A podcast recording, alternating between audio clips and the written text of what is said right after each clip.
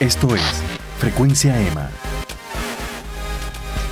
Saludos amigos y bienvenidos a Frecuencia EMA. Yo soy Emanuel Márquez del blog Easy Endurance y en este episodio de Luz del podcast de hoy conversamos con uno de los narradores y comentaristas deportivos que está en ascenso, subiendo como la espuma en los medios de comunicaciones del país. Nos referimos a Edwin Feliciano, también conocido como Molotov quien es la figura central del proyecto Resistencia Deportiva y también recientemente formó parte del grupo de reporteros y comunicadores que transmitió los Juegos Centroamericanos y del Caribe en Barranquilla, Colombia. Con Edwin conversamos sobre sus inicios en Radio Huelga y la lucha social a través del deporte, la lucha estudiantil también. Eh, discutimos el desarrollo del deporte nacional y la educación física y profundizamos en su relación con Helios Castro y la, la Liga Atlética Interuniversitaria. Sin duda, una conversación para la historia que yo estaba loco porque se diera y espero puedan disfrutar eh, y utilizar como referencia más adelante. Así que sin más preámbulos, vamos a hablar con Edwin Daniel Feliciano Ramírez Molotov.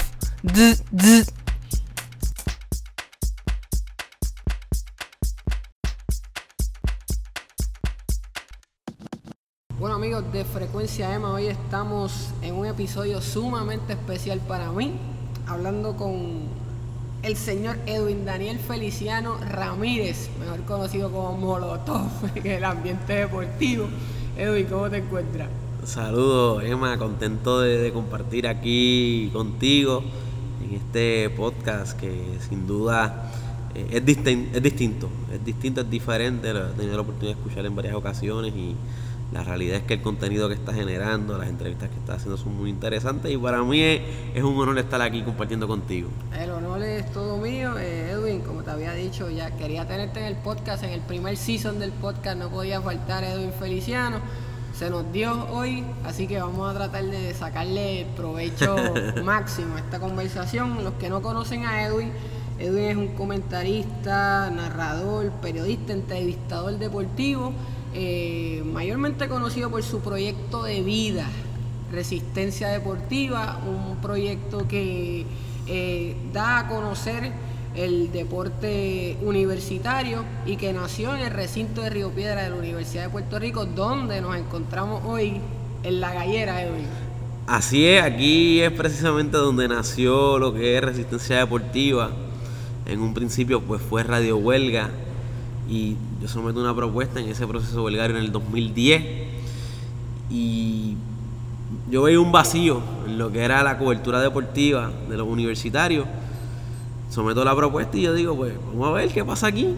Los muchachos del colectivo Radio Huelga aceptaron mi propuesta de, hacer resistencia deportiva. Comenzamos como un programa de radio. Recuerdo que era lunes, martes y miércoles. Lunes, miércoles y viernes a las 10 de la mañana en el 1650M. ¿Eso existe todavía? Bueno, debe existir la, la banda, pero que Radio Huelga exista, pues, pues, no, o sea, existe la página de Facebook y eso, pero ya el proyecto hace un tiempo, pues... So que dentro de Radio Huelga tú entras con un contenido deportivo. Correcto, entré un contenido deportivo porque en ese momento estaban atacando las exenciones de matrícula, no solamente de los estudiantes atletas, sino también, pues, de todos los que reciben becas, artistas, bandas, todo lo relacionado a, los estudiantes universitarios en ese, en ese momento, que es bastante parecido a lo que está sucediendo ahora, aunque yo creo que ahora es peor, mucho peor. Pero en ese contexto, pues hubo un contexto de lucha, hubo un contexto de, de efervescencia en ese aspecto y nosotros pues ante ese vacío y al ser los estudiantes atletas figuras claves en lo que fue ese, ese proceso, pues había que de alguna manera insertar a los estudiantes atletas y de esa manera, pues también yo me curé porque yo soy fanático del deporte, me encantaba, siempre seguía ESPN, siempre seguía el deporte nacional y yo creo que era un buen momento pues para idear este proyecto y así fue, así transcurrió. Empezamos como radio, luego eventualmente empezamos a hacer las narraciones en vivo. Me acuerdo de los broadcasts en Ustream, que, que al principio se separaba y tú pues se perdía un poco, ¿verdad? Con la conexión, pero una vez seteaste todo el proceso que empezó a correr bien, era una gran oportunidad de ver juegos que si no era de esa forma uno se perdía, ¿verdad? O si no estabas totalmente eh, conectado al ambiente deportivo.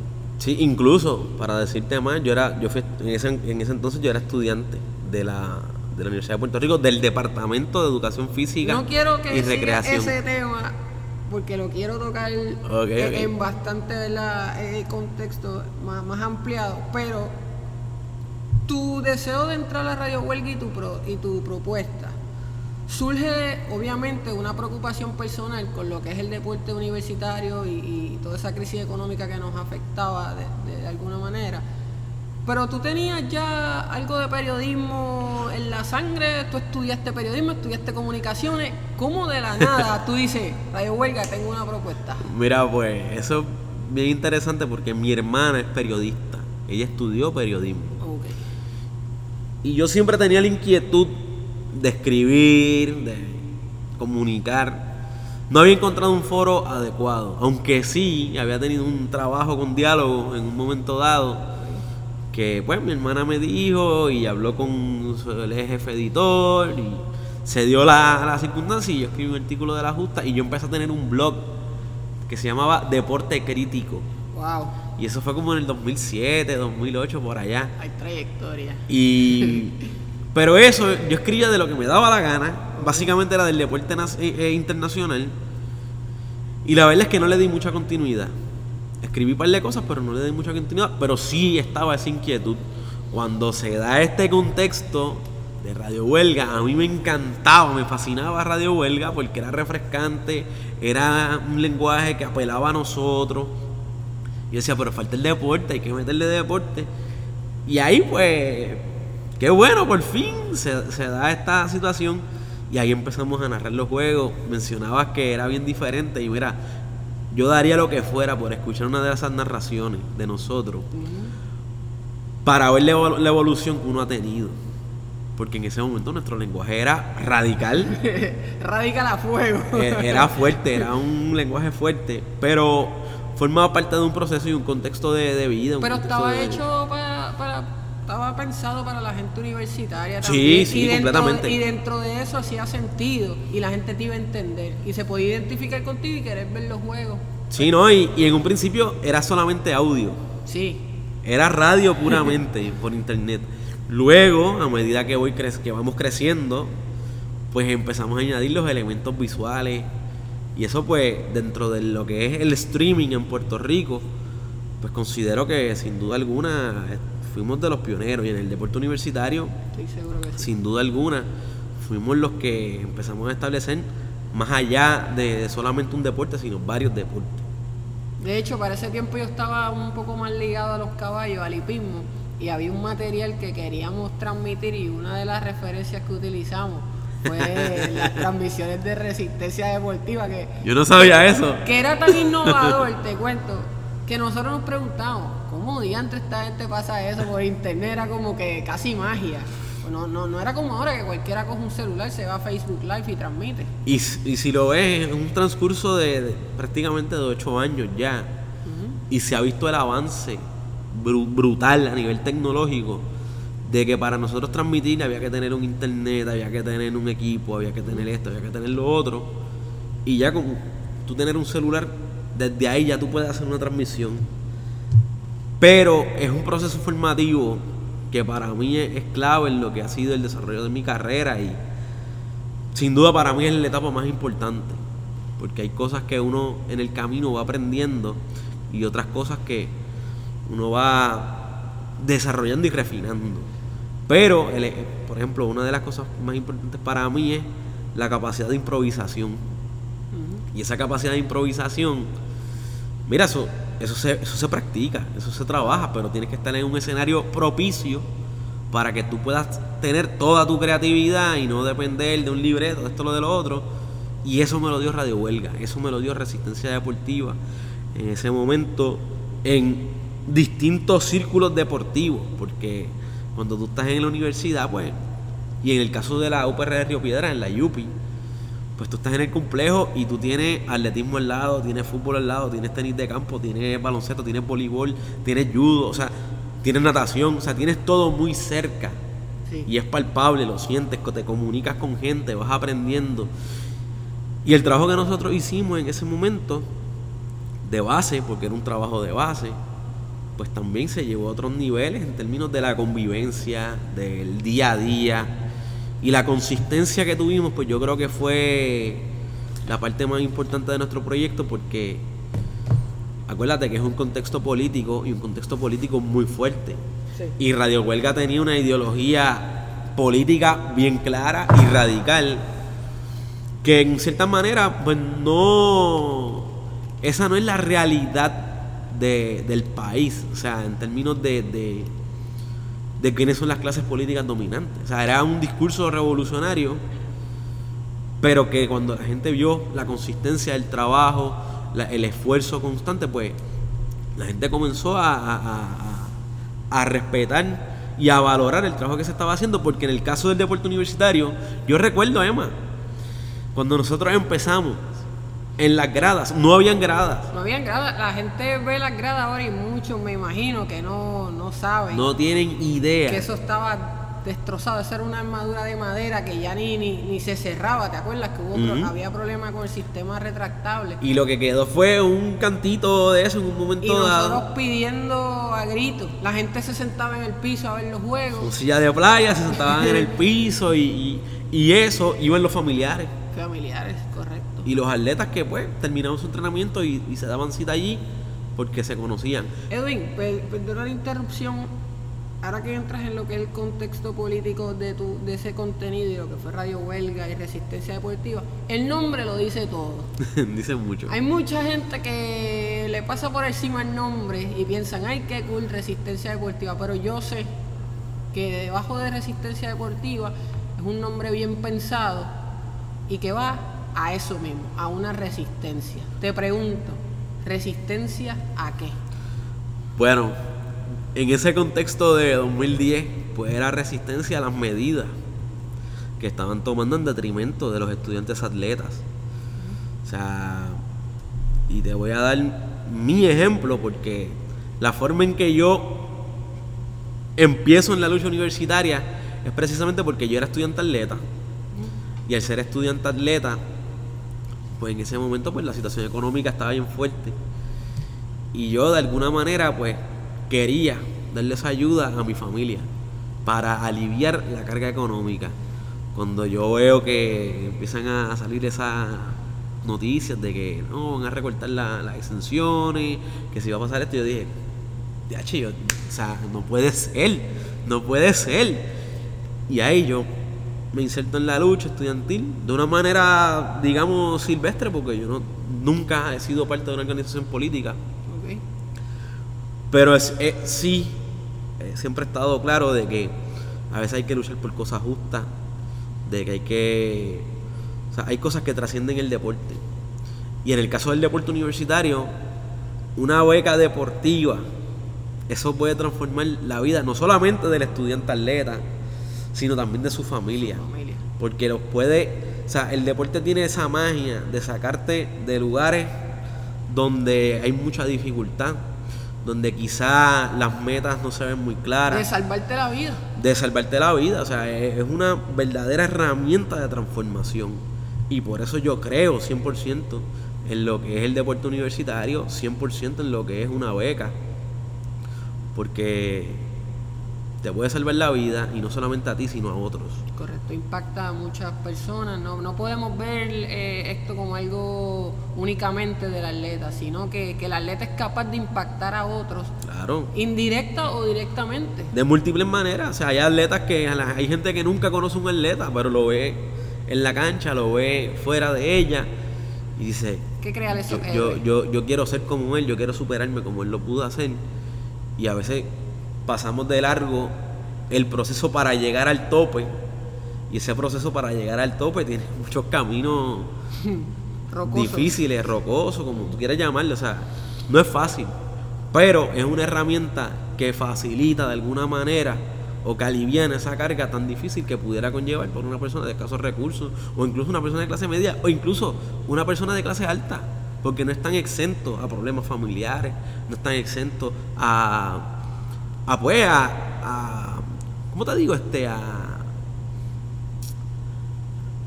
este, Dios mío, tengo la palabra ahí. Sí, no, Estereotipos. no a estereotipos. Y es una capacidad de transformar. Y el deporte tiene la magia de que ahí no hay clases sociales, ahí todo el mundo converge. Y cuando uno está en la cancha, cuando uno está en el parque, cuando uno está en la piscina, todo el mundo es igual. Igualdad. Edwin, mencionaste brevemente que estudiaste en esta facultad donde estamos hoy, Facultad de Educación Física y Recreación de la UPR Río Piedra. Eh, ¿Cómo surge tu interés por, por querías ser maestro? ¿Llegaste a ser maestro? ¿Existe?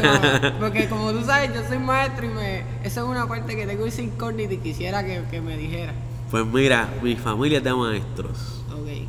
Papi, mami, mi abuela fue maestra de las pioneras en lo que es la educación especial en Puerto Rico. Hace ya bastante tiempo. Mi tía era directora de escuela. O sea, yo vengo de una familia de, educadores, de maestros. Y pues, yo siempre quería hacer algo relacionado al deporte. Y en ese momento yo dije, pues, quiero ser maestro de educación física.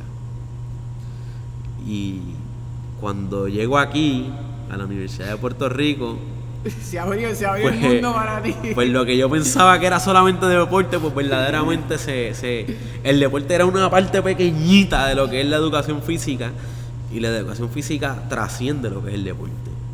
Y es una de las verdaderas herramientas de transformación, una de las disciplinas más completas de la educación. Que aquí en Puerto Rico y en muchas partes del mundo, pero especialmente aquí en, nuestro, en nuestra realidad, no se valora la educación física. Quisiera que, que profundice un poco en eso, Edwin. ¿Qué te parece la situación actual de lo que es eh, la educación física mo- como profesión y como eh, prioridad de los gobiernos, como enfoque?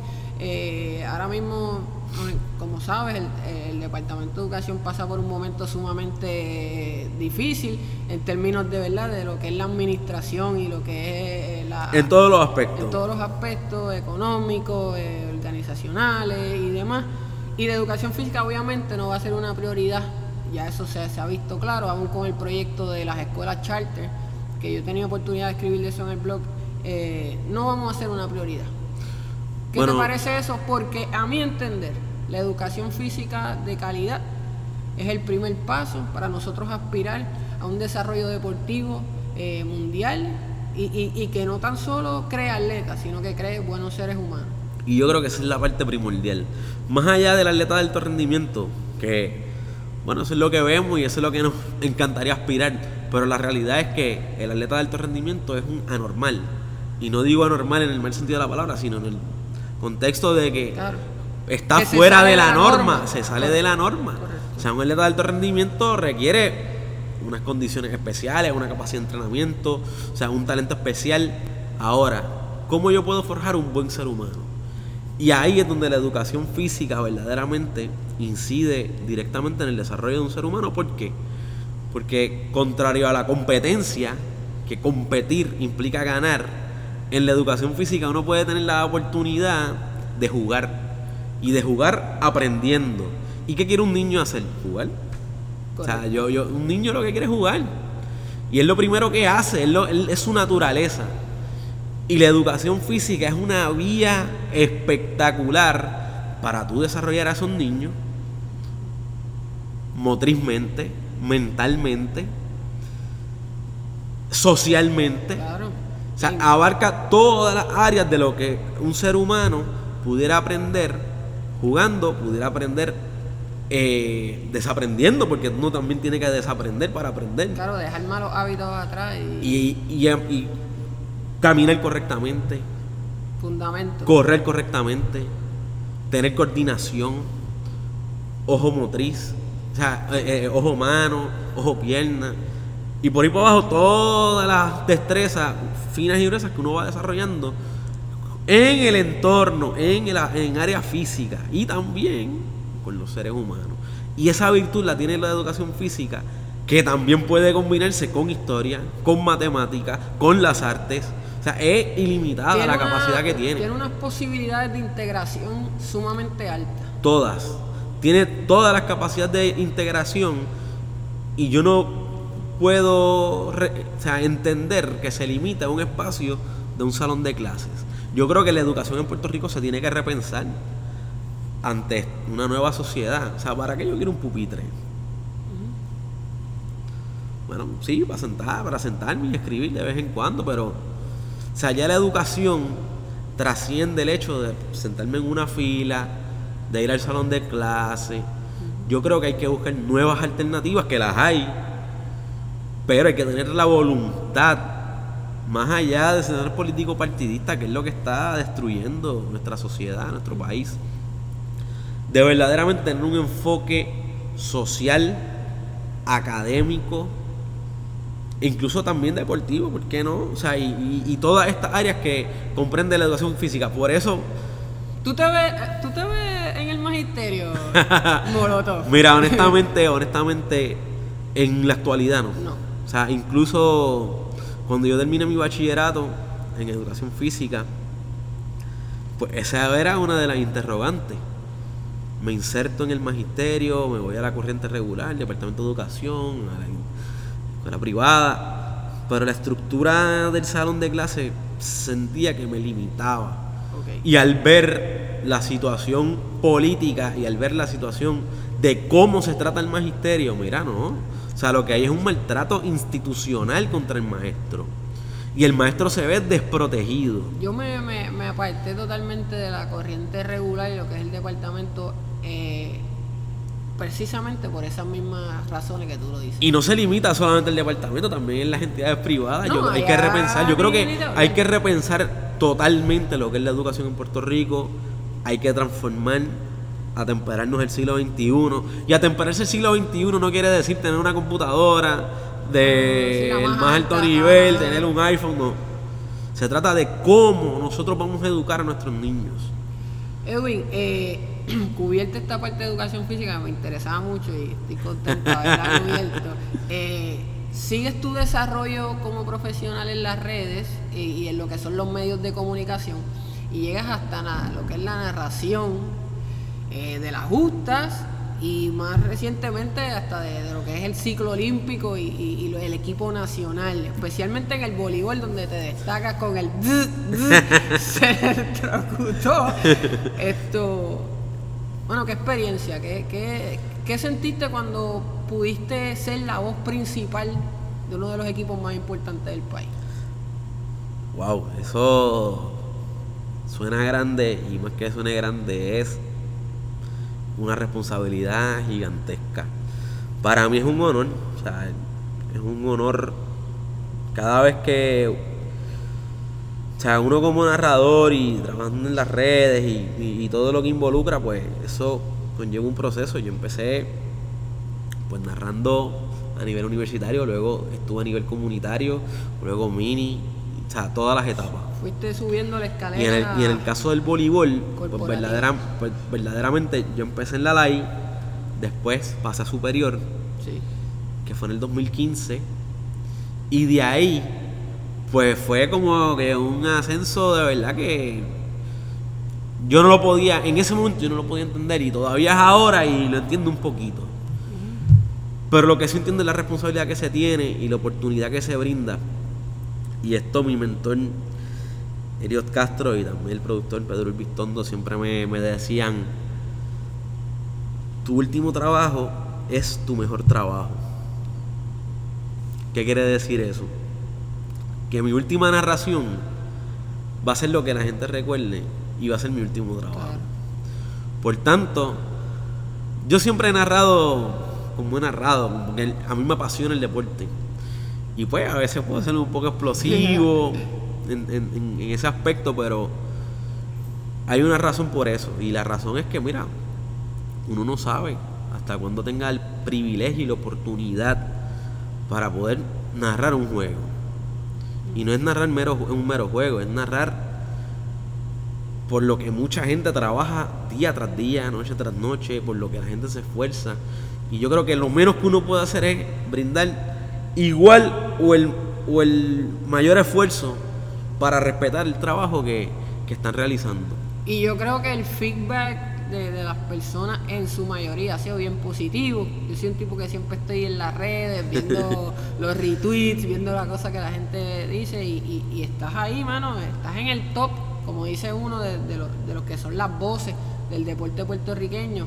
Eh, yo sé que a veces uno se seguía de humilde y, y como que dice, hecho, no, tú sabes, Emma, pero yo, yo te garantizo que eh, tienes tu respeto, tienes tu prestigio y, sigues escalando cada día un poco más. Esas oportunidades te han llevado a tu oportunidad más reciente de trabajo, que es con la Major League Baseball, eh, las ligas mayores de béisbol, en lo que son eh, las ligas latinas y las comunicaciones en redes sociales. Háblame de lo que son las mayores y el Major League Baseball. ¿Qué es lo que estás haciendo específicamente? Mira, yo trabajo las redes sociales en español de las mayores, que se involucra los equipos de las grandes ligas y las cuentas principales de las mayores, que son las mayores, que es de la liga completa, y también de MLB Puerto Rico, MLB Venezuela, MLB Cuba y MLB República Dominicana, que son las que nosotros trabajamos en la actualidad. Eso surgió de una forma que yo, de la necesidad, verdaderamente. Yo el año pasado, hace, sí, el año pasado, pues, estaba pasando por una situación muy difícil. Como todo el mundo económicamente, pues sufrió Sí. golpes de una manera u otra. Y prácticamente me quedé sin trabajo. Yo vivía acá en Río Piedra, me hospedaba y hacía todo por acá, ya tenía mi vida establecida acá, pero ante la situación tuve que regresar a mi casa y el apoyo de mi familia, pues obviamente eso es, o sea, yo, la realidad es que soy una persona bendecida porque tengo una familia que, que me apoya en todo momento. Pues me dijeron, pues vente para casa, olvídate de eso. Eso hice y empecé a buscar alternativas de, de trabajo. Entré al internet, me conecté, solicité y al cabo de un mes, un mes aproximadamente, pues sucedió lo que yo jamás pensé que iba a pasar. Tocaron la vuelta ahí. Que iba a tener la oportunidad de trabajar en Major League Baseball, en las mayores. Y te digo, esa para mí ha sido una bendición increíble.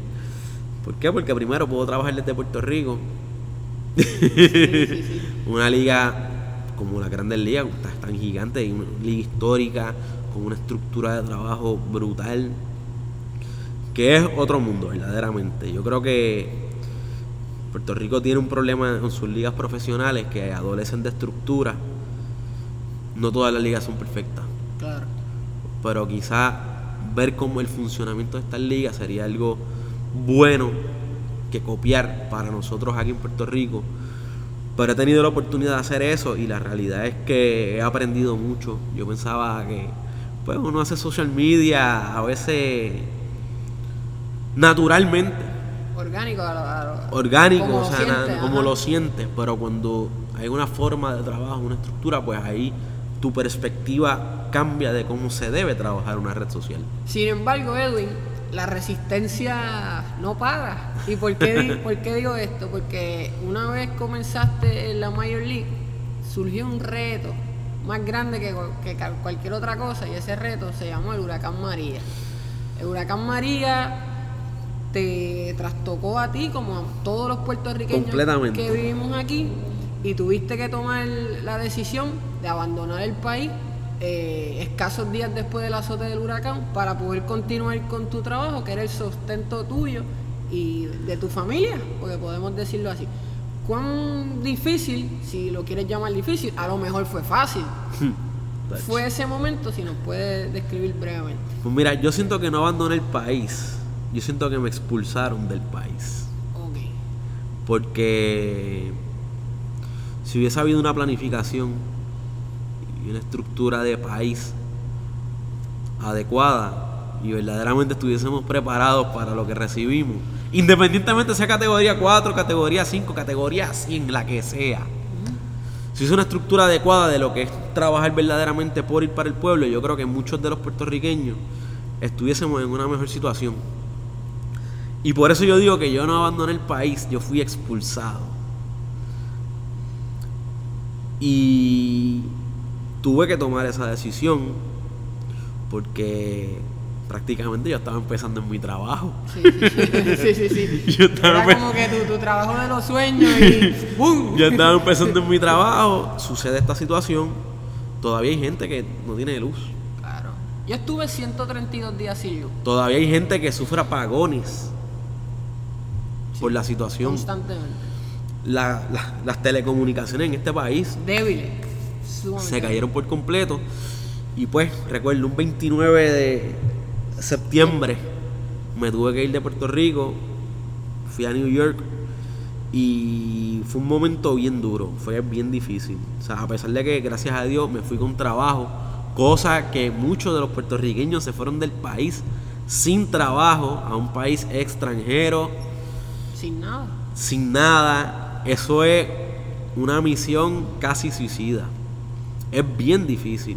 Y, y tú mismo aceptas en, en cosas que leí de ti, de tu perfil que te, sigo, que te sigo, tú no estabas preparado para, para no, eso. para, nada, para nada. O sea, ¿quién está preparado para salir de su país así, de buenas a primeras, de, de dejar a tu familia? Porque eso fue bien duro, porque o sea, tú estás en una situación donde no hay luz, donde hay escasez de agua, donde, o sea, donde hay escasez de comida, donde las condiciones humanas, o sea, hay una crisis humanitaria en tu país y tú tienes que dejar atrás a tu familia. Pues que tú sabes que te van a decir, no, todo está bien, todo está bien, todo está bien, pero tú sabes y estás viendo, y, y eso fue lo que a mí me chocó cuando yo salí, que llegué a New York.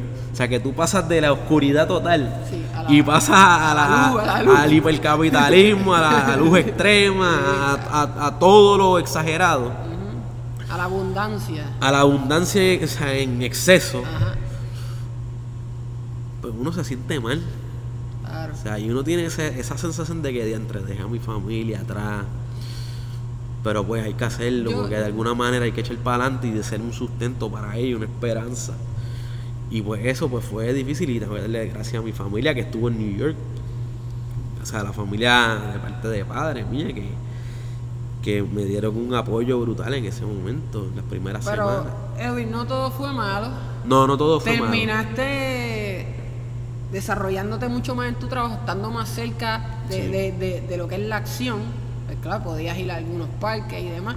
Y hasta te colaste por ahí un camerino de los New York Knicks, que todavía esa la tengo por ahí apuntada cuando entrevistaste a Porzingis. eh, así que fue tremendo. Pero quería ¿verdad? seguir avanzando con la entrevista, Edwin. Eh, tú has tenido muchas personas a tu alrededor que sin duda te han moldeado y te han ayudado. Eh, una de ellas, pues ya la mencionamos, que es eh, fenecido Helios Castro Tirado. Pero he, visto otras y a las que tú has tenido oportunidad también de entrevistar. Y por eso te digo, te tengo envidia de la buena, porque uno de ellos se nos fue, ¿verdad? Hace, recientemente, que fue Fufi Santori, que lo tenía en mi lista de, las personas que quería establecer en, en mis referencias como entrevistado. No se pudo, amén, pero tú sí lo lograste. Entonces yo te voy a mencionar unas personitas y tú me vas a decir un, un briefing breve de, de su importancia y, y lo que significan para ti. Vamos a empezar con Fufi Santori. Bueno, pues Fufi Santori fue la primera entrevista de alto vuelo, como uno dice, que, que pude realizar.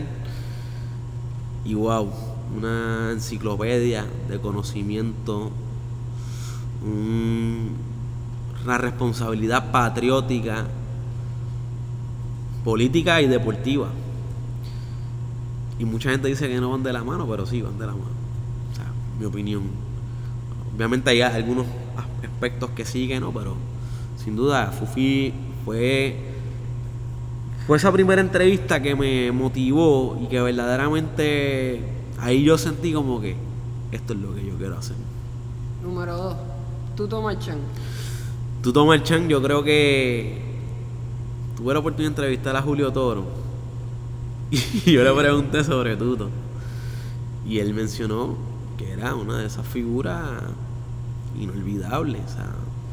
y cuando tuve la oportunidad de entrevistar a Tuto y, fue más allá del aspecto administrativo, de él como ejecutivo del deporte. Una de las cosas que más me chocó es cuando él se hizo licenciado, cuando los estudiantes en los años 70 se fueron a huelga y, y todas estas cosas, él fue uno de esos abogados solidarios. O sea, que había un compromiso también social, Humano. eh, humano que, tras- que trasciende el deporte. Ya sabemos todo lo que hizo en el deporte. O sea, no hay que añadir mucho a eso. Pero ahí, eso- esas fue- fueron entrevistas que a mí me, me llenaron de, de responsabilidad y de admiración a estas personas que impactaron el país y que buscaron la vida del deporte para hacerlo. Helios Castro. Helios Castro, imagínate. Ese es mi mentor, mi maestro, mi padre de los medios de comunicación, verdaderamente lo conocí curiosamente. Yo lo conocí anteriormente porque mi papá es músico y pues a él le encantaba la música. Claro. Y recuerdo que una vez le dimos pon, yo tenía apenas como 12 años, por ahí. Pero luego, cuando empecé en Radio Huelga, hicimos un torneo comunitario en Shanghái, en Santurce. Y ahí fue la primera transmisión que hicimos Elliot Castro y yo.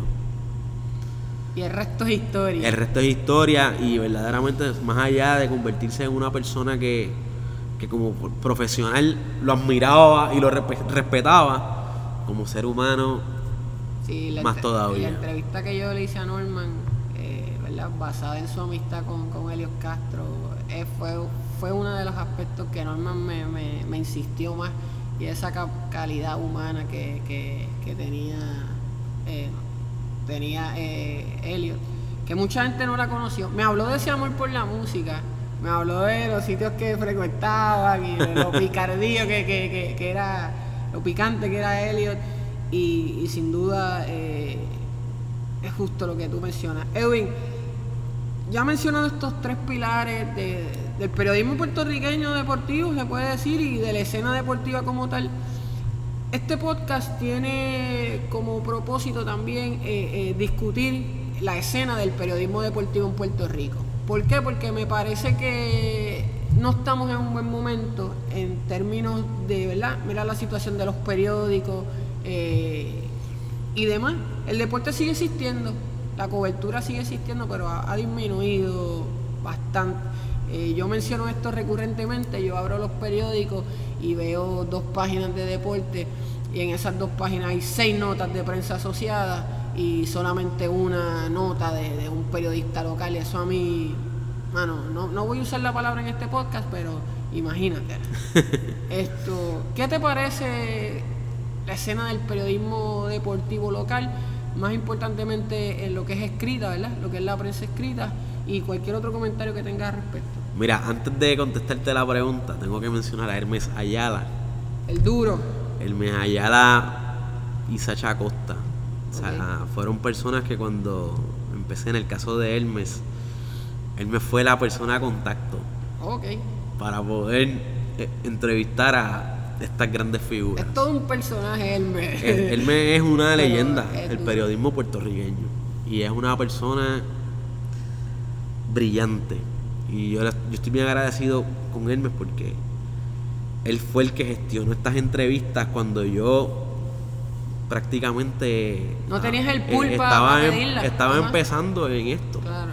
y él me dio esa responsabilidad a esto y confió en mí. Y eso yo estoy eternamente agradecido. Y Sacha, cuando empecé a cubrir deporte universitario, de inmediato me abrió las puertas y de inmediato me apoyó. Eso para mí es importante. Sobre la escena del periodismo deportivo puertorriqueño. Como estamos, la- bien, estamos bien, como, como- dice estamos bien. Pues fíjate, yo creo que hay mucho talento.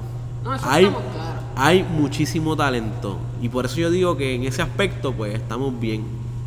Hay muchísimo talento que solo necesitan que se les dé la oportunidad. Y ahí, cuando hablamos de oportunidades, pues ahí es donde la cosa pues, se aprieta, Sí. se pone difícil.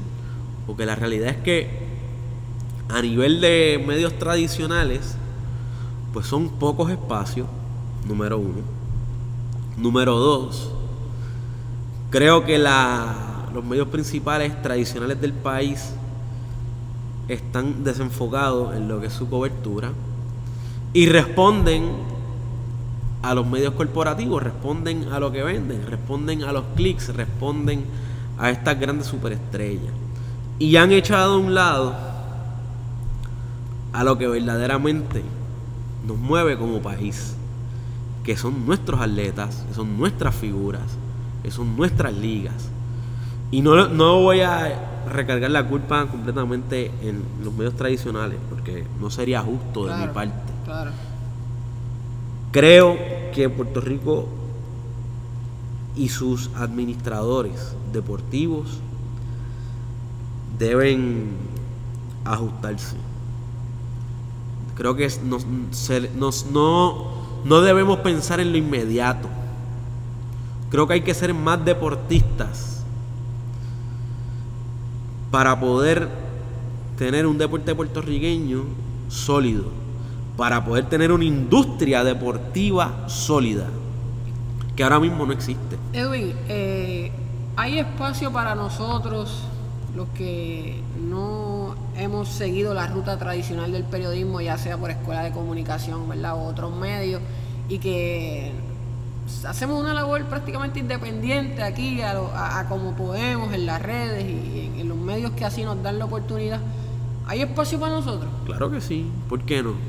Te pregunto porque se han oído comentarios, ¿verdad? De, que somos unos wannabes, de que pues no tenemos las herramientas quizás eh, formativas que otros colegas así los tienen. Y yo creo que, que eso no es totalmente cierto. ¿Por qué? Porque hay muchos de nosotros, y, hablo por mí, pero también sé de compañeros, que hacemos esto con mucho respeto y que no tenemos realmente una eh, idea de hacernos famosos ni, ni de nada, sino de, brindar una información y una voz nueva de una manera responsable. Mira, yo, yo nací en los medios independientes y la mayoría de la gente actualmente pues lo hace de forma independiente porque le apasiona el deporte. Y hay que buscar la manera de, uno profesionalizar, bueno, si quiere llegar a otro nivel, profesionalizar ese contenido, de tratar al atleta con respeto, de tratar a los administradores con respeto, de tratar a todo el mundo con respeto y con seriedad y con argumentos, con información veraz. Hay espacio Claro que sí, hay espacio.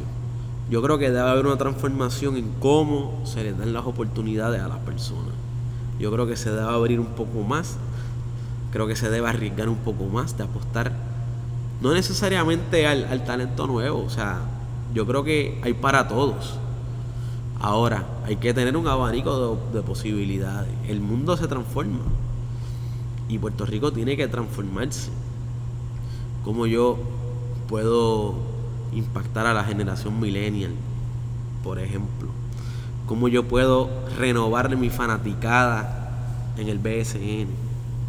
Cómo yo puedo hacer un tener un resurgir del béisbol puertorriqueño en el béisbol invernal, con tantas figuras en las grandes ligas, con un dominio tan brutal en, en el Caribe, en Centroamérica y el Caribe, e incluso a nivel mundial en el béisbol. El béisbol está en un momento fantástico. ¿Y cómo es posible que nuestra liga invernal no puede aglutinar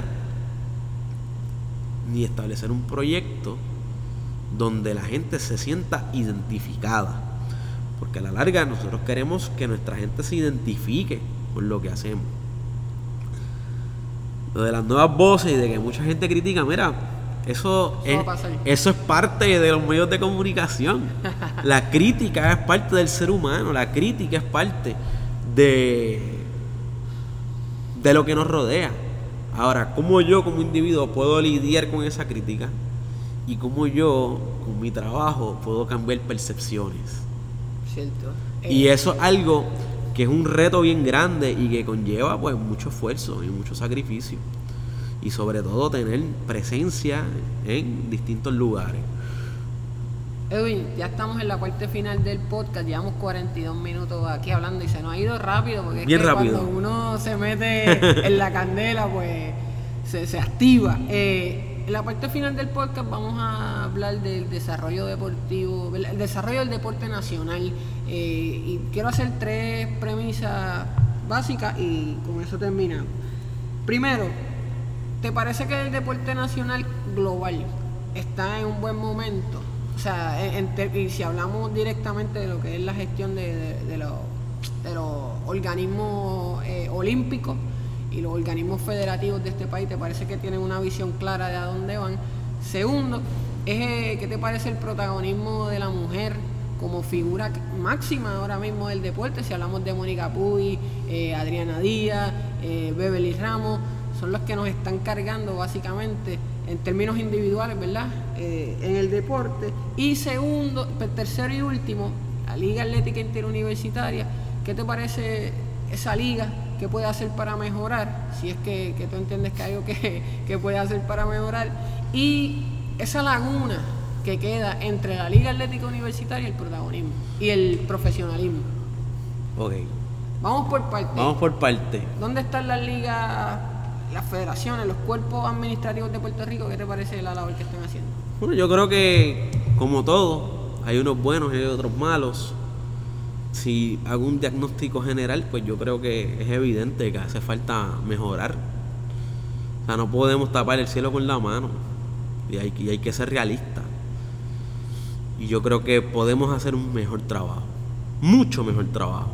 Hay entidades que están haciendo lo posible por, por mejorar dentro de las circunstancias que también desde el punto de vista económico tiene una influencia importante, afecta, porque afecta la cuestión económica, pero creo que ya debemos de trascender ese discurso de la crisis, de la economía, Sí, ya está bien. y buscar, y buscar alternativas creativas. Porque ahora mismo sabemos un montón de países pequeños que han adelantado pasos. ¿Por qué? Porque ahora la información es mucho más accesible. Los modelos de entrenamiento están. Los modelos, ya la rueda está inventada. Ya los modelos deportivos que funcionan están requete probados. Es cuestión de tener voluntad social, política, espiritual, deportiva, de todas las maneras que tú quieras llamarlo, de que se haga un proyecto de país. Y entiendo que eso es, lo, eso es a lo que tenemos que ir adelante. La mujer. La mujer yo creo que es la figura principal del deporte puertorriqueño actualmente. Yo no creo, yo estoy seguro. En eso coincido. O sea, yo estoy seguro. Y es hora de que se le dé el lugar que merece. Porque pues nos recordamos de ellas muy bien cuando están ganando medallas y teniendo éxitos. Pero ¿cuáles son los estados de las ligas? ¿Cuáles son los estados Hay de que- entrenamiento? Hay que apoyarlos en la oscuridad del entrenamiento cuando nadie las está viendo. O sea, y, y eso es fundamental. Eso es fundamental de por qué necesitamos darle más cariño. Y rapidito, el ejemplo del fútbol. Ujú. O sea, el fútbol femenino es posiblemente un área donde necesitan un poco de apoyo continuo por un tiempo para verlas en competencias continentales de alto nivel. Un poco de apoyo para lograr cosas grandes. Claro, y lo pueden lograr, ya han demostrado que pueden competir. Ahora hay que darle ese paso adelante. Edwin, la Liga Atlética Interuniversitaria. Sabemos que tú, ¿verdad?, colaboras con ellos, eh, que es parte de, de- de ti, que la conoces muy bien. ¿Qué Eh, pasa con la Liga Atlética Uni- Interuniversitaria? Bueno, la Liga Atlética Interuniversitaria, la LAI, es, es mi vida. Todo lo que soy, desde el punto de vista de la comunicación, se lo debo a, a, a los estudiantes atletas, a los profesores, a los entrenadores, que desde un principio que entré a la LAI, me apoyaron. Y para mí la LAI es la liga más importante del país, no es ni cerca. Para mí es la columna vertebral del deporte puertorriqueño y me duele. Me duele lo que está sucediendo en la actualidad. Yo creo que la LAI tiene que hacer unas transformaciones importantes. O sea, y lo digo con todo el respeto Claro, claro, no, es que aquí a, a- a- a los colegas, pero hay que transformarse. Hay que transformarse, hay que avanzar, atemperarnos a lo que es el siglo XXI. Los estudiantes atletas se lo merecen. Y ahora más que nunca, porque ahora mismo O sea, la Universidad de Puerto Rico y las entidades privadas están transformando por completo el panorama del deporte universitario. Ahora con esta reducción de las becas a un 50% en la UPR, Wow, durísimo. eso es un golpe durísimo. La amenaza que la amenaza es real, o sea, y probablemente suceda que el sistema universitario Ana G. Méndez se consolide como una sola institución, Wow, problemas ahí. que, que eso pues reduce las oportunidades, Claro. tanto en la UPR como en el sistema privado, reduce las oportunidades de estudio, de becas a estos estudiantes atletas. Y no solamente los estudiantes atletas, sino todo alrededor. Los entrenadores, los terapeutas físicos, los, los trabajadores, o sea, afecta a todo. Entonces, ¿cómo nosotros en la LAI y en otros espacios vamos a transformar esto en beneficio del país? Eh, Ese, esa es la pregunta. ese es el gran reto. Y yo creo que las alternativas están, las opciones están. El recurso humano está. Definitivo. Ahora, ¿estamos La dispuestos voluntad, a, la voluntad. a- a sufrir en un principio para luego recoger esos frutos? Yo creo que eso es lo que está por verse, pero sin duda. A mí me encanta la LAI, es mi liga favorita. Lo que significa para los estudiantes atletas eh, trasciende. Trasciende cualquier sentimiento por un equipo profesional, etcétera. ¿Por qué? Porque es su vida la que está en juego. Bueno, Edwin, eh, hemos finalizado este podcast, esta conversación sumamente increíble. Yo te agradezco tu tiempo. Llevamos un tiempito tratando de, de cuadrar esta entrevista, pero finalmente se dio. Eh, sabes que te respetamos, respetamos tu trabajo. A las personas que están escuchando pueden seguir a Edwin en las redes sociales y también eh, su portal Resistencia Deportiva. Tiene 23 mil seguidores en Facebook y unos 10 mil en Twitter. Así que únanse a ese corillo. Edwin, muchas gracias de verdad por tu tiempo. Esperamos verte por ahí, por las redes y, y- y por esos canales principales con tus narraciones. Molotov. Muchas, muchas gracias, Emma. De verdad, un honor poder compartir contigo este podcast. Mucho éxito. Gracias por escuchar Frecuencia Emma. Recuerda suscribirte a nuestro podcast para más episodios como este. También visita nuestro blog en facebook.com Easy Endurance para más artículos originales, videos y noticias.